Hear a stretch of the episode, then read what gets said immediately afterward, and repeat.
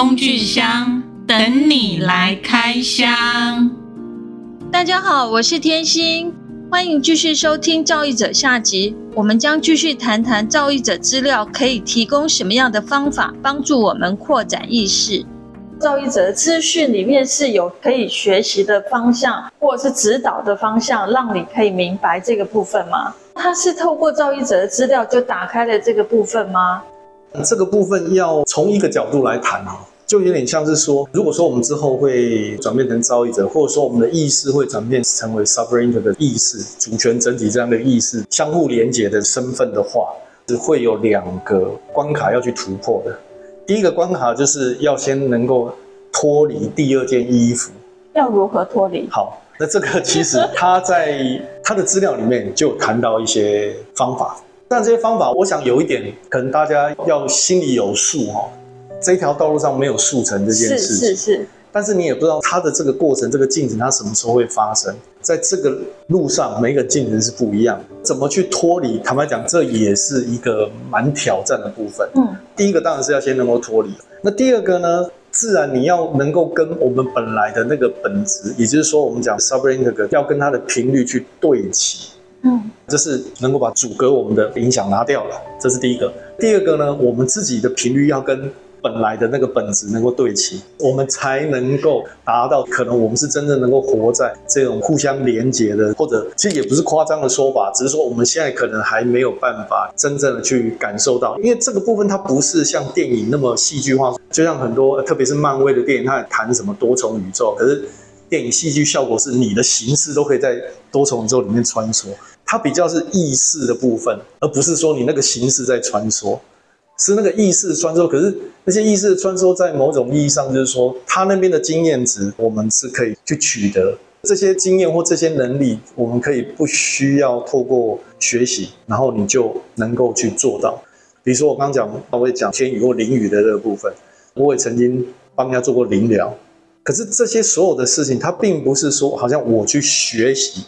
我去学什么身心灵的方法或这样的系统，我学了，然后我一直练习，我才会。其实不是，我我不能说时时刻刻我都能做到，而是说就是在有某些特定的时刻，当我呃真正全然的去信任它的时候，我能够把自己放空。我所谓放空，在某种意义上，或许也就是说我能够去脱离掉城市暂时对我的控制，衣服阻隔，嗯，暂时拿掉。嗯，在那种情况之下，我就放手让他来借由我这个。身体来发挥吧，的确有达到个案他预期的效果。那当然，这种效果它也不是说呃，好像什么呃一劳永逸啊，然后什么绝症就怎么，没那么夸张。但是在某种意义上来讲，我真的想表达的是说，这些能力并不是我后天去学的。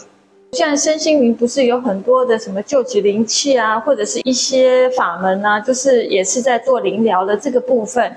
这样子与生俱来就有的能力，跟去学习过来的有什么差别吗？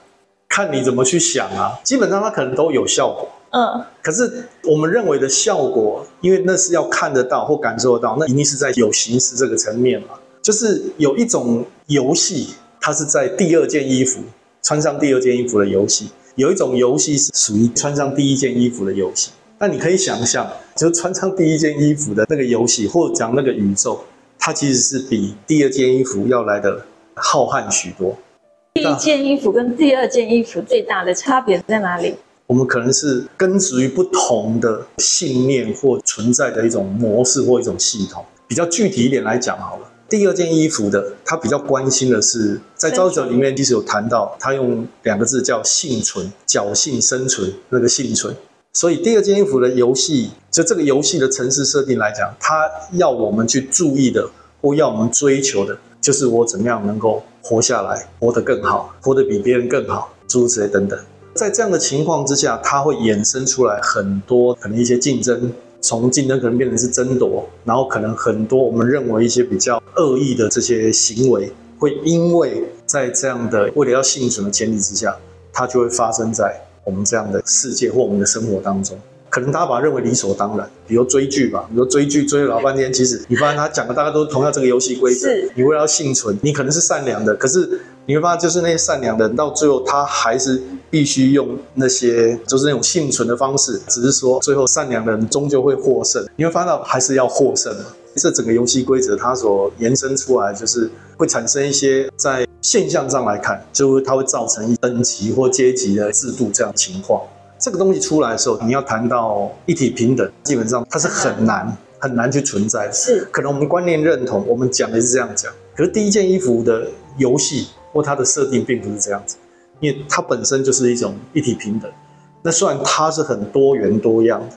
好，比如说我们在讲所谓的二元性，我们现在是一个二元性的世界，可是我们对二元性可能我们会把它认知或认定为二元性就是东西有好有坏，有善有恶，有高有低，有大有小，大概都是用这个角度去谈，这是一种二元性的看法。可在 MOSI 就是那个意识与相互连接的这个运动，这这是 James 今年释放出来的一些相关资料。他其实谈到那个概念，最基本的二元性应该是分离跟相互连接。那什么意思呢？也就是我们刚刚所谈的那些二元性，基本上那都是在一个分离的前提之下才会存在。嗯，好，所以回到我们刚刚谈第一件衣服跟第二件衣服的差别在什么？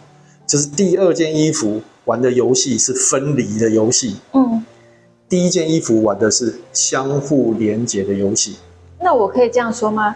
第一件衣服是还记得我是谁，第二件衣服已经忘了我是谁。你可以这样形容，没问题。但前提你要知道，那个我是谁，那个我是谁要很清楚。就是我们、哦、没有没有，我是谁？那个我不是载具哦，那个我是指灵魂，啊、是那个相互连接，是那个意识的部分。对，指的是那个意识跟源头的那个意识的连接。但至少在第一件衣服的时候。我们还是连接的，但是我们可以去体验、去感受那个生命中。可是后来又来了第二件衣服，就已经我们都忘记了我是谁了。可以这样子去形容，对。刚刚你有提到，就是说我们要脱掉这第二件衣服，在造诣者里面的资料是有这样的教导的方式吗？基本上来讲，其实我们所使用的词汇。都有潜意识的一种认知的存在。是，比如说我们在讲教导，它其实就一定有一个老师跟学生的概念嘛。嗯。可对于教育者来讲，当然他有些文件会用这样的一种形式的比喻啊，它的真正关键会比较在于说，他所公开的这些资料，确实是有些方法帮助我们能够去摆脱这所谓第二件衣服对我们的影响跟控制。可以举几个例子，什么样的方法？好。比如说，第一个就是呼吸。当然，他这边谈到的呼吸，不是我们平常这种无意识、没有自主的这种呼吸，它是一种有意识的呼吸。嗯。那如果再更具体的来说，他把这个呼吸称之为叫量子暂停。嗯。那这个量子暂停是这个呼吸方法很简单哦，就是我们把我们的呼吸，因为本来呼吸就会有吸气、吐气嘛。嗯。它除了吸气、吐气之外，它就是吸气之后你要有个暂停，吐气之后要有个暂停。嗯，然后你让你的吸、停、吐、停这四个阶段保持一种一致性，也就是让它时间保持一致。那就是去做这一个简单的呼吸，在某一种程度就可以帮助我们。但我刚刚还是提到。这没有速成，它需要时间，而且可能每天你都要有意识的呼吸，然后去做这样子的调整。对，那因为所谓的吸停吐停，其实在这边也有某种意义上，就是说，当你吸气，因为你这是有意识的，暂停的时候，你可能头脑里面会有一些思绪跑出来，这些思绪可能就是我们讲说，你可能对一些事情的看法，那这些看法可能来自于你的过去。或者来自于你对未来的期待或担忧，会导致有一些情绪起伏跟波动。这个时候呢，他可能就会谈到，就是所谓的心之美德的部分，嗯，来对应我们刚提到，我可能我思绪里面出现的一些情绪上的波动，或对事情上的一些认知。什么叫做心之美德？他其实把心之美德，他是称作也叫六种心之美德哦。这六种心之美德，第一个叫赞赏与感激，它英文叫 appreciation。然后再是慈悲、宽恕、谦卑、理解，还有勇气，这六种美德。那为什么是六种美德，而不是大家常常提到哦，爱，用爱来形容？因为用爱这样的字其实还蛮抽象，因为大家每个人对爱的定义跟认知会有些不太一样。嗯，之所以说用六种心智美德，在资料里面，它是用一个比喻，就像说一个光透过那种棱镜，它会出现彩虹光一样。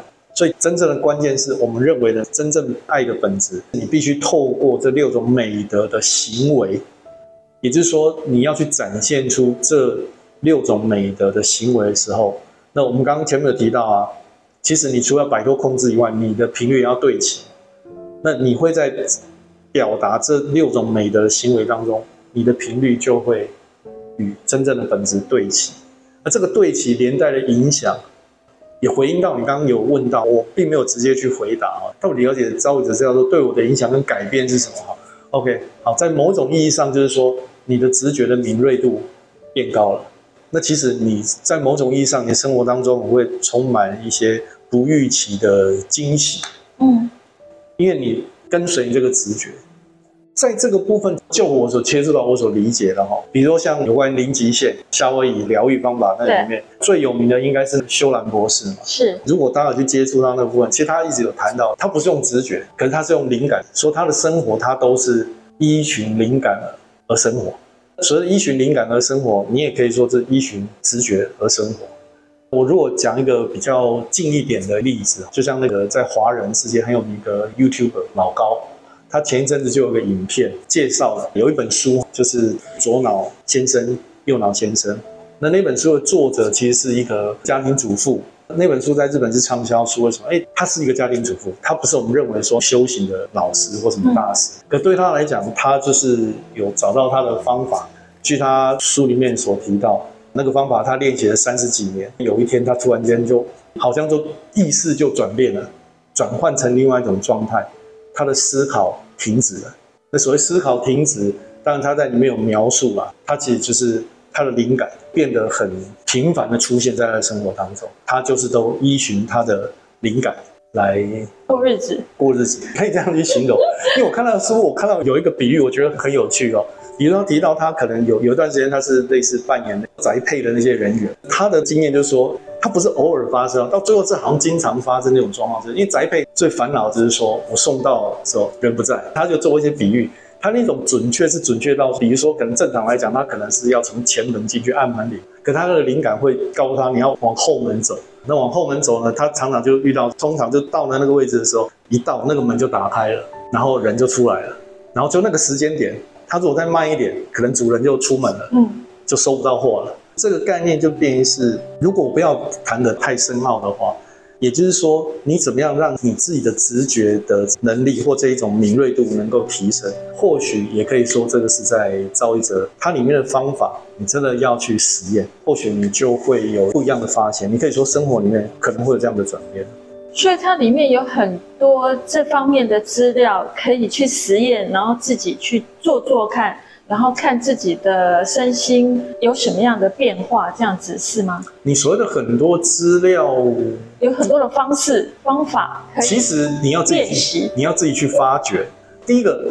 刚刚我讲量子暂停，因为他提到这是一个首要，就是一开始就很重要的一个方法。哦，这跟呼吸有关，因为呼吸我们无时无刻都在呼吸嘛，所以这个我们自己用得到的。有另外一个我用比较简单的说法，就是说，因为造物者资料不是我们看到只是文件嘛，它其实还有包含一些话，嗯，还有一些音乐。那像听音乐，其实也是可以帮助我们慢慢去松脱所谓的第二件衣服对我们的影响跟控制。它有一个音乐叫做古建计划的音乐，是它全部有一到二十四首，对，广义来讲都算是可以帮助我们去脱离第二件衣服对我们的一个控制。如果在更具体的古剑计划一到二十四首里面的十七到二十四首，它更是关键。在它的哲学的文件里面，它有一个叫第四式的哲学里面，它只有提到古剑计划十七到二十四。我们刚刚提到，就是你要玩哪一种游戏嘛？我刚刚提到，呃，第二件衣服是分离的游戏，跟幸存有关嘛。可是第一件衣服，它要么是探索。所谓探索的游戏，它所关注的是我要去尝试不同的新的，不用好跟坏，嗯，或者说用幸存的角度去看待它。这十七到二十四首八首音乐，其实它就可以帮助我们从幸存的的能量系统转换到探索的能量系统。当然，在这个过程当中，如果我们自己有去留意的话，你会发现到你的直觉会变得敏锐，但是有个前提，你相不相信直觉？嗯，好。第二件衣服就是不要我们相信直觉，对，他相信我们的逻辑，相信我们的思考。这个在造译者资料所谈的，会跟我们普遍认为真正重要或我们关心的这个部分，其实它一定是抵触的。简单来讲，这是第二件衣服的游戏，这个城市本身，它也会抵抗，它会想办法去压制。嗯，就是你有直觉，但是它不让你去相信直觉。那我想再请教一下，如果我们要想要尝试造诣者里面刚刚你所谈的这些资料，比如说像量子暂停啊，或者是音乐补件计划音乐，我应该怎么样开始，或者是有什么样特别的建议？那我在做的当中有需要注意些什么吗？我想先从呼吸这个部分来谈量子暂停这个呼吸方法。我刚刚有提到，就是四个阶段：吸、停、吐、停，节奏保持一致。但是我要再更细一点的一些提醒的话，可能就是你吸气的时候是用鼻子吸气，吐气的时候是用嘴巴吐气。那这个是可能可以再注意到的地方。至于练习的时间长短，你只要有想到，你就去做这个练习，随时随地。随时随地，你可以时间长一点，你就把时间拉长。你时间没有办法拉长，可是你只要想到，你就算做个几次。它都有用，那个效果都是会累积的。可不可以举一下实例？就是有人尝试了这样的方式，然后他有什么样的改变，或者是有什么样不同的感受出现吗？这个部分我想很难用单一的方法就能够去改变了什么。比如说听音乐，它也是一个方法。可是听音乐，有人是把它当背景音乐听，嗯，有的人是很认真的听。所以认真听就是说我把听音乐当做一回事，嗯，我在听音乐的同时。我没有去做其他事情，嗯，那这个效果就会不一样，是肯定不一样，是。是比如说以我刚刚提到的，假设我们把它聚焦到说它到底对我们来讲有什么转变，我想就很单纯的就聚焦到说我们的直觉能力会提升。我先把它聚焦在这个部分，可是这个部分它在形式上，就是说我们能够感受到的部分，其实它也是透过直觉。嗯，他也是透过直觉去感知到灵魂其他成分给我们的，你想说那种灵感或给我们的感觉，哎，跟这个事情可能接下来要怎么处理或怎么做，这同样的意思。就对于造译者的一些方法，比如说刚刚讲量子暂停呼吸，或者是说听音乐的部分，如果可以，尽量就是你做这些练习的时候，就是专心做，他会比你就是听音乐当背景音乐或不是很在意的啊，有我有做啊，那个效果一定会有差别。所以你的意思说这两个方法就好了，至少在直觉上你会更清楚。那我可以再问一下，我怎么知道这是直觉或者是头脑想出来的？这两个有没有什么样不同的感受，或者是你如何的去知道说这是来自直觉呢？简单来讲，如果是头脑想出来的，你会发现它的重点都会在过去跟未来，比较有分别的部分。对或错的这个部分是第一个是对或错，那一个就是这样做之后结果会是怎么样？如果这个东西会连带跑出来的时候，那这个通常是头脑自己想。嗯，比喻的很好。可是如果是直觉，它只跟当下有关，是当下只跟行动有关，是。所以为什么我刚刚有提到造译者很强调行动的智慧？重点就在于说，其实你的直觉它只会告诉你怎么做，嗯，它不会告诉你说你做之后会怎么样。哦，没有下一步就对了。呃，因为你如果讲做之后会怎么样，那个就是头脑想出来的东西了。是，是对。当然没有百分之百能够很清楚去分辨。嗯，所以我说这一切都是实验。是，比如说可能你发现到，好像每次听直觉的，它印证的结果都比我想的要更好，嗯，比我原来预期要更好之后，是，你可能越来越相信直觉。是，所以你就慢慢的，我们讲说越来越轻松。你一直想事情，其实连带出来的，反正不是。勾起你的欲望，就是勾起你那些比较负面的担忧或什么那些想法。嗯，可是在当下，其实这个东西都没有。是。我觉得你当比喻的很好，就是如果想出来的，它就有一二三四，它就有所谓接下来会发生什么什么的。我们对刚刚你讲的幸存这个部分，可能就要开始又要保护你了，就一一连串的故事。没错啊，我们很容易注意力就拉走，然后就掉入这个思考里面了。刚开始有这种直觉出来，或者有头脑的声音出来还不了解，我们可以简单的用这样子的判别去理解。当然我说这是一个参考点，对对对对，是参考点。但是我必须说，实际经验上来讲，你只有办法事后了解。就像我刚刚谈的，本来我们来就是来探索，是。那探索本身某种意义就是实验嘛，是。你只有在实验之后。实验次数多了，你才会知道哦，原来直觉的感觉是什么。对，他还是要实验，你才知道。这种成功的经验越来越多，你就离你自己越来越近了。对，你就会越来越信任你真正的自己，越来越信任你的直觉。这个第二一件衣服就自然就会剥落了。所谓的剥落，应该这样讲啦，它其实它还是会在，只是我们比较不受影响。对，比较不受影响。因为对，因为我们这个形式在嘛。对，还是会形式在表示这衣服就在，唯一的差别就是它原来把我们控制的紧紧的，现在对我们的控制可能已经慢慢松掉了，或甚至就是它没有办法控制差别在这里。那最后想要再问一下啊，就是如果想要去了解造诣者，有没有这样的团体，或者是要如何的去参加这样子的聚会，或者什么去了解这一方面呢？基本上来讲，我知道了，好像也没有什么公开的团体。当然，LINE 上面会有一些社群有在讨论这些主题，但是以我所知道的啦，它也不是那么纯粹的，好像只在讨论造诣者的东西。它其实有些时候还是会把其他各种身心灵或各种外星的这些外星族类这些资讯都会夹杂在里面。当然，这都 OK 啦，反正这个就是存在的一个现象嘛。我个人当然我是有办一些体验的活动，还有一些工作坊的这个部分。目前是只有蛮少数的知道，所以开始有来做接触跟了解。那如果说大家有兴趣，当然你想了解一些从实体上能够实际去感受跟体验，什么叫做灵魂的沟通跟交流，很欢迎大家来参与或来参加这些活动。如果你可能想说自己先了解一下，你只要在网络上搜寻造诣者的资讯，非常非常的多，绝对都搜寻得到，而且这些资讯绝大部分都是。这些资讯本身都是免费的，是，只是说它是比较完整，还是比较是零碎的。对，它没有一个造诣者的整个的网站，在台湾有中文网站基本上没有。那当然你说官方网站，那肯定有啦，用个 winmakers.com 你去找，你就会找到，它有最完整的资料，虽然是英文的啊，当然现在也。